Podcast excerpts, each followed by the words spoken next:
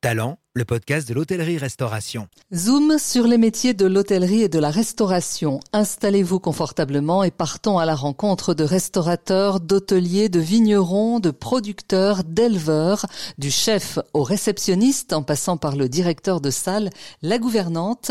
Ils nous parlent de leur métier, de leur parcours, de leur passion et de leur quotidien. On s'intéresse à un aliment qui a révolutionné la cuisine des chefs, véritable source de protéines, les algues. Comment sont-elles cultivées en France? Peut-on parler de l'alimentation du futur? On vous emmène dans la ferme marine de Valérie et Jean-Marie Pédron, les jardins de la mer au Croisic. Bonjour Jean-Marie. Bonjour Doris.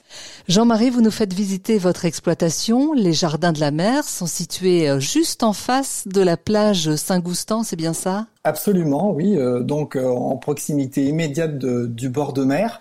C'est en fait une ancienne saline qui appartenait précédemment à mes parents. eux sont en retraite depuis pas mal d'années. Ce sont les derniers paludiers du Croisic et cette, cet espace naturel, qui est une véritable oasis de vie d'ailleurs, fait 7 hectares et est caractérisé surtout par une alimentation euh, naturelle en eau. C'est-à-dire qu'à chaque marée, la mer monte, euh, monte dans l'étier, ce canal de marée, et vient irriguer toute la ferme. Il y a à peu près 2, hectares de bassin en eau. Et pour nous, l'eau, c'est essentiel pour notre activité. J'aimerais que vous me disiez à quoi ressemble une ferme marine. Comment sont récoltées les algues aujourd'hui? C'est dans l'océan? C'est en pleine nature? Le mot nature, pour nous, est vraiment euh, voilà, emblématique de notre activité parce que c'est la nature qui décide de tout, aussi bien la météo que les marées. Donc, euh, pour résumer, ben, nous avons, euh, nous sommes détenteurs d'un agrément préfectoral que nous sommes d'ailleurs les, premiers en fait historiquement à avoir obtenu en Pays de la Loire il y a une dizaine d'années. Et donc, grâce à cet agrément, nous avons le droit sur deux départements, Loire-Atlantique et Vendée, euh, d'aller euh, cueillir des algues sur l'Estrance. Bon, en fait, on le fait à proximité de la ferme, hein, en presqu'île Guérondès seulement. Ça n'aurait pas de sens par rapport à, à notre engagement et à nos valeurs de faire des dizaines de kilomètres, d'aller très loin. C'est pas nécessaire. Donc ça veut dire que armés de nos bottes et de nos ciseaux et avec de simples seaux, parce que c'est un métier qui est très manuel, si on veut vraiment faire du cousu humain pour les restaurants gastronomiques, eh bien nous arpentons l'estran la zone de balancement des marées à l'occasion donc euh, bah, notamment des grandes marées, mais pas que. Personnellement, moi je sors environ 250 fois par an. Ça veut dire que chaque coin de rocher n'a plus trop de secrets pour nous. Et puis donc on va aller cueillir euh, un certain nombre d'algues qui sont classées alimentaires. Il y a 15 à 20, 20 espèces d'algues en France qui sont classées alimentaires sur les 700 ou 800 espèces recensées, mais sachant qu'aucune espèce n'est toxique. Alors, c'est-à-dire que vous euh, vous cueillez, en fait, vous êtes des cueilleurs d'algues euh, dans, l'océan? Oui, c'est une cueillette sauvage, donc au ciseau, manuel, qui est très raisonnée. On respecte la saison, on observe, euh, on respecte certaines rotations, c'est-à-dire qu'on va, on va pas sans arrêt, on va pas épuiser la ressource à tel ou tel endroit. Et en fait, c'est intéressant parce que notre modèle économique, il est basé sur la qualité beaucoup plus que la quantité. C'est la raison pour laquelle, d'ailleurs, nous sommes euh, très engagé hein, sur ce petit marché de la gastronomie avec beaucoup de chefs étoilés. Parce qu'en fait, euh, un restaurant étoilé n'a pas besoin de nous, nous, prendre toutes les semaines 50 kilos d'algues. On va prélever peu, on laisse la nature reconstituer les stocks et on ne fait pas peser justement euh, sur, sur, sur, les, sur les ressources d'algues une pression trop importante puisqu'on joue beaucoup plus sur la qualité que sur la quantité. Une fois que nous avons euh, prélevé, cueilli ces algues, euh, qui sont encore vivantes, hein, elles sont fraîches, elles sont accrochées au rocher. Bon, voilà, il y a des, des, bien sûr des, des, bonnes pratiques à respecter. Eh bien, nous revenons à la ferme et c'est là que nous pouvons bénéficier de toute cette expérience d'aquaculture accumulée au fil des décennies euh, par mes parents. Euh, parce qu'on va donc réinstaller ces algues dans, dans de grands bassins dont l'eau est filtrée, décantée. En fait, c'est une vraie petite thalasso. L'eau est également refroid, euh, rafraîchie, suroxygénée, et nous pouvons garder ces algues pendant plusieurs semaines, ce qui nous permet de, bah, de, les proposer à des chefs qui, une fois qu'ils les ont mis à la carte, bah, n'ont pas envie de, les voir disparaître du jour au lendemain sous prétexte que bon, il y aura une tempête ou quelque chose. Donc, euh, notre caractéristique à nous sur le marché des algues, c'est qu'on est en mesure euh, d'envoyer des algues vivantes presque toute l'année et un peu partout en France. Alors comment vous êtes arrivé là, Jean-Marie? Comment vous avez décidé de lancer votre exploitation d'algues? Alors, c'est un petit peu pas par hasard et en même temps, c'est la suite logique d'un parcours qui a finalement commencé euh, bah, justement dans l'entreprise de mes parents, euh, dans laquelle j'ai travaillé euh, jusqu'au milieu des années 90. Alors, eux sont vraiment des pionniers de l'aquaculture marine en France, puisqu'ils ont commencé à la fin des années 60, tout en continuant leur activité tournée autour du sel, hein, de, de saliculture. Euh, bon, ils ont ils ont défriché beaucoup de terrain à l'époque, comme comme ces pionniers. Ils ont cultivé ils ont ils ont cultivé des algues déjà. Enfin, ils ont cultivé des micro-algues. Ils, ils sont intéressés aux mollusques, aux crustacés. Moi, je suis arrivé dans cette entreprise et et à l'origine, j'ai fait euh, la j'ai fait la production. Enfin, j'étais responsable de la production d'une petite crevette qu'on expédiait sur Paris à l'époque, qui servait de nourriture pour les poissons d'aquarium. Mhm. Une toute petite crevette qu'on appelle l'artémia. C'est elle qui donne sa couleur au flamant rose. Donc finalement, j'avais déjà un bon bagage euh, en aquaculture. Et puis au milieu des années 90, avec Valérie, nous sommes partis euh, à l'aventure euh, vers le monde des grands aquariums. Donc, avec cette idée qu'on a commencé déjà à mettre en place dans, la ferme marine familiale, cette idée de, de transmettre, d'être ouvert au public, de faire de la pédagogie, de la médiation scientifique. Et là, vous décidez de créer cette ferme marine? Alors oui, mais tout de suite, ce n'est pas, c'est pas les algues qui vont retenir euh, notre attention, qui vont être au centre de notre activité. C'est plutôt euh, les mollusques, les huîtres et les palourdes. Donc, dans un premier temps, nous créons une, euh, une nurserie d'huîtres et de palourdes, palourdes européennes, palourdes japonaises, et puis pour nourrir les larves de ces mollusques, qui sont des petits, animaux qui nagent, hein, on ne sait pas toujours, mais euh, une huître, euh, au, tout début de son existence, elle ressemble à un petit poisson, elle nage. Et donc pour nourrir les larves d'huîtres et de palourdes, il faut être en mesure de, de produire des micro-algues. Donc déjà, on a commencé à, bien maîtriser euh, la production des algues de façon contrôlée dans des, dans des, dans des lieux, dans des salles qui ressemblent à des laboratoires. Mais en fait, nous avons été malheureusement victimes, comme tous nos confrères, d'une pandémie qui touchait les, jeunes huîtres à l'époque.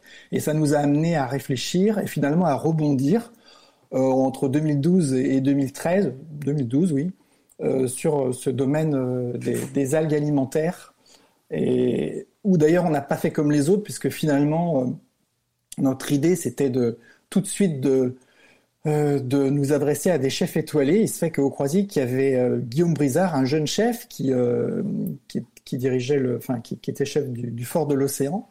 Donc, une étoile Michelin. Nous sommes allés lui montrer les algues que nous consommions déjà à titre personnel. Et puis, il a trouvé ça formidable. Et donc, tout est parti de là. Vous travaillez donc avec de grands noms de la restauration, des chefs qui viennent vous voir, vous trouver pour acheter des algues. Alors, pourquoi? Alors en fait, euh, oui, ça c'est vrai que ça s'est développé. on, est, très surpris. C'est vrai que très franchement, euh, bon, il y a dix ans, j'aurais jamais imaginé travailler avec des gens comme Pierre Gagnard, Alain Ducasse, Anne-Sophie Pic, et pourtant aujourd'hui, c'est le cas toutes les semaines. Bon, ce qui se passe, c'est que les les grands noms de la gastronomie et aussi beaucoup de jeunes qui se lancent et qui sont très proches de leurs producteurs. Euh, je pense à la bistronomie, hein, qui, qui, est parfaitement bon représentative de, tout ce mouvement qu'on peut trouver dans les grandes villes, à Paris bien sûr, mais je mm. pense aussi à Nantes et à Rennes. Bon, les chefs en général euh, ont besoin de, ils sont très attachés au sourcing, à trouver de nouvelles idées, à trouver de, nouvelles saveurs, de nouvelles textures. Et c'est vrai qu'aujourd'hui, les algues permettent euh, d'aller assez loin euh, dans, dans, cette recherche, dans la, dans la création de nouvelles recettes qui sont complètement cohérentes de toute façon avec ce qu'ils peuvent faire déjà. Parce que sur un plat euh, mettant en valeur les crustacés, euh, les mollusques ou, le poisson, bah, c'est sûr que les algues sont là pour euh, compléter le décor. Donc, ils ont été très surpris surtout de cette qualité qu'on pouvait nous fournir à partir de ce que l'on pêche en presqu'île guérandaise, parce que je pense que nous sommes à peu près les seuls à envoyer cette variété aussi complète d'algues vivantes. C'est envoyer des algues vivantes au chef, c'est comme si, bon, voilà, il, il se faisait livrer le, les, fruits qui ont été cueillis euh, dans le verger le matin ou les légumes qui sont sortis, de terre euh, la veille. Donc c'est une notion de fraîcheur pour eux qui est importante.